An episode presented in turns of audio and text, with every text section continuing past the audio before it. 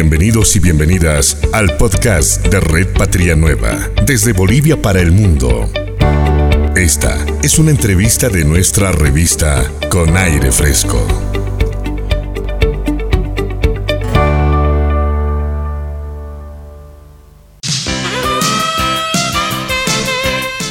Mañana con 40 minutos y vamos a abordar un tema que ha sacudido a la sociedad en los últimos días en el departamento de Santa Cruz. Se ha dado a conocer que una niña eh, estaría embarazada, razón eh, por una violación, pero la Iglesia Católica eh, ustedes, ustedes saben que tienen, la Iglesia Católica son muy cerradas con el tema del aborto, ¿no?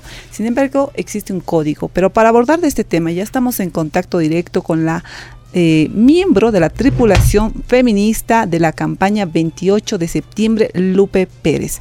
Bienvenida a esta cadena nacional. Te saluda Daniela Nina, Nico Flores y Marcelo Bloch. Muchas gracias, muchas gracias por darnos la oportunidad de transmitir nuestros pensamientos, nuestras posiciones y nuestras denuncias.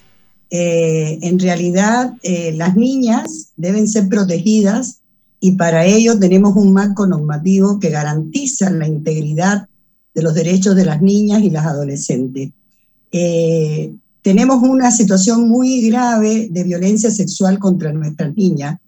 Eh, tenemos unas cifras terribles, unas cifras impresentables, y tenemos que construir entre todas y todos sistemas de protección y cuidado integral a las niñas. Lo que ha ocurrido es una niña víctima de violencia sexual algo que ocurre cada tres horas en el país. Hay un delito de violencia sexual contra una niña y se han violentado todos los derechos de esta niña a partir de una mafia organizada, protegida y alentada por la jerarquía de la Iglesia Católica, eh, que ha permitido torturar a esta niña, amedrentar a esta niña para que cambie su solicitud de la interrupción legal del embarazo porque a nadie se le ocurre que una niña de 11 años que ha sido violada por el padre de su padrastro, de un anciano perverso, un pedófilo, de los tantos que hay eh, en la Iglesia Católica denunciados y que no han hecho nada por ese tema de la violencia sexual contra la niñez. Esta niña ha sido víctima, ha sido tratada como un objeto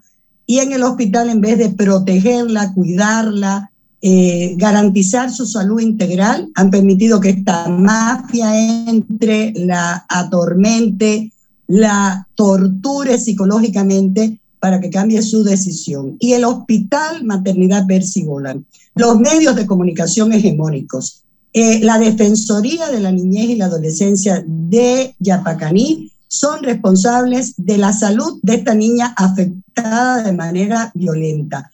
Rechazamos absolutamente estos grupos mafiosos neonazis que operan en contra de los derechos humanos conquistados. Y bueno, estamos de acuerdo que la iglesia no, no tenga su postura, la difunda, pero no puede interferir, no puede de ninguna manera interferir en los derechos conquistados y en las normas y en el marco normativo que tiene el Estado plurinacional. Sucede que esta jerarquía de la Iglesia Católica se dedica no solo a dar golpes de Estado, sino también se dedica a torturar a las niñas imponiendo el embarazo a una nena de 11 años. Pensemos las personas que están en la audiencia de la radio eh, Red Patria Nueva, ¿qué nos pasaría si fuera nuestra hija? ¿Cómo sentiríamos si fuera nuestra sobrina, nuestra nieta, nuestra vecina? si alguien con un poco de sentido humano, básico, elemental de qué nos toca hacer con la niña,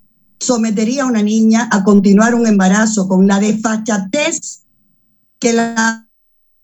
En algunas dificultades con Lupe Pérez en la comunicación, quien es miembro de la tripulación feminista, campaña 28 de septiembre. Bien. Eh, es tendencia este tema en las redes sociales, ¿no? De entradita lo que ha generado es justamente un debate tanto de los diferentes sectores y por supuesto eh, sobre todo este rol de la Iglesia Católica. Hemos retomado ya la comunicación con Lupe. Lupe, eh, te voy a compartir un poco el pronunciamiento que dijo la Iglesia Católica, ¿no? La Arquidiócesis de Santa Cruz, que ha remarcado que un crimen no se soluciona con otro crimen. En tal sentido, la iglesia ofrece acogida y atención a la niña y a la criatura que tiene en su vientre, dando hospitalidad gratuita en el Centro de Madres Adolescentes, Madre, Madre María, asegurando el apoyo material, médico, psicológico y espiritual.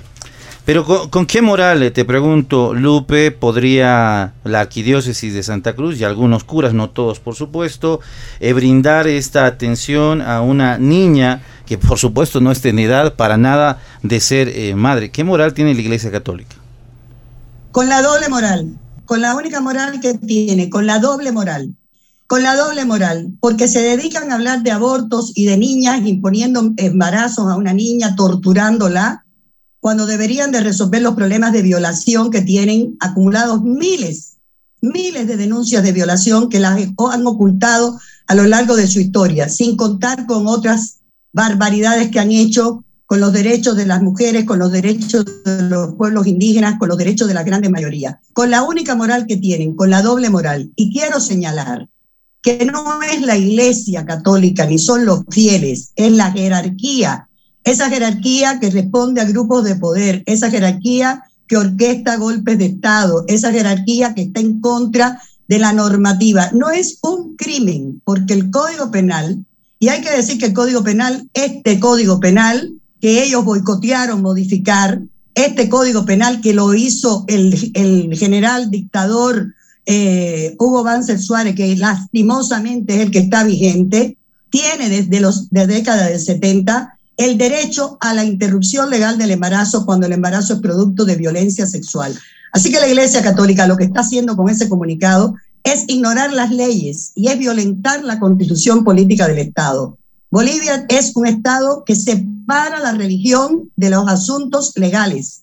Esa es una conquista del texto constitucional construido y aprobado y votado por el pueblo boliviano. Así que esta jerarquía que hace estos documentos, que escribe estas barbaridades, que alienta a grupos mafiosos, nazis, ultraderecho, eh, ultraderecha, que son además atropelladores de la niñez, a cometer estos actos delincuenciales, a meterse en un hospital público, a torturar psicológicamente a una niña eso es lo que está en cuestión. Nosotros vamos a denunciar este hecho, vamos a exigir al Ministerio de Salud y al Ministerio de Justicia que este caso no quede en la impunidad, porque no se puede torturar a una niña de esta manera en un hospital público.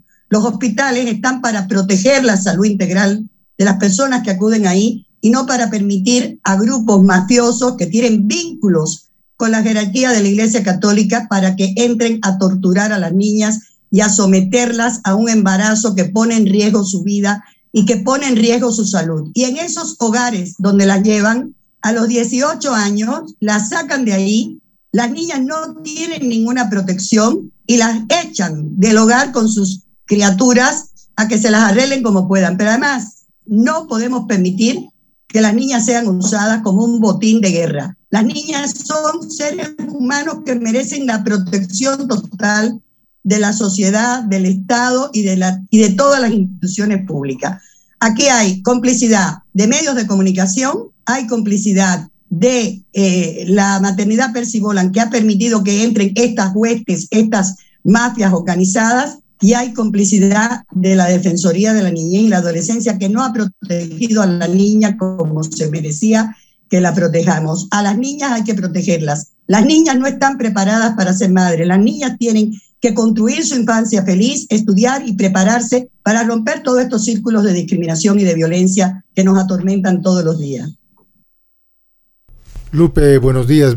Buenos días es un decir, porque cuando uno se enfrenta a estas eh, atrocidades como las que estamos viendo ahora, es difícil asumir que son buenos días, pero eh, quiero hacerte la siguiente pregunta pareciera que en la Iglesia Católica aún no han asumido el texto constitucional en el cual dice que Bolivia es un Estado laico y que los jerarcas de la Iglesia no son autoridades.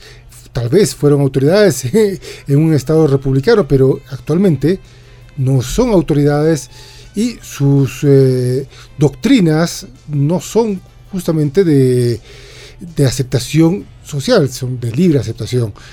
¿Cómo entiendes, cómo podemos entender que este, esta violación a, la niña sea tratada de, de pasarla como un hecho casual, porque es lo que están tratando de ver es eso, que fue un hecho casual, fortuito y que hay que asumir las consecuencias. ¿Cómo entendemos esta, esta postura de la iglesia que aún cree que es autoridad? Bueno, la iglesia tiene una complicidad con las violencias y las violaciones a las niñas. Eh, tiene una historia muy perversa de misoginia, es decir, de desprecio por los derechos de las mujeres.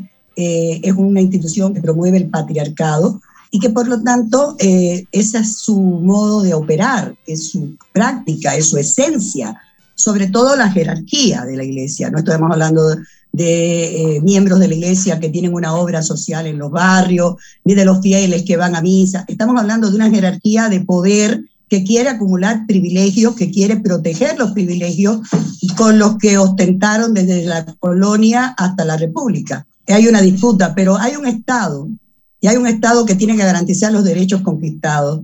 Por eso nosotras creemos que este hecho no se puede quedar en la impunidad y nuestro grito es de denuncia a todos los organismos de derechos humanos, a los ministerios, a la Asamblea Legislativa Plurinacional. No se puede permitir que se violente la constitución política del Estado y mucho menos para imponer a una niña de menos de 11 años un embarazo producto de una violación sexual. Eso es un trato de tortura, es un trato cruel, inhumano, calificado como tortura y no se puede permitir. Bolivia no está dispuesta a seguir aguantando este tipo de chantaje, este tipo de presión de estos tipos de sotana que viven en un mundo que además ni idea tienen de lo que es una niña, ni de lo que es una familia, ni de lo que es eh, los derechos sexuales y los derechos reproductivos, que son derechos que están en la constitución política del Estado.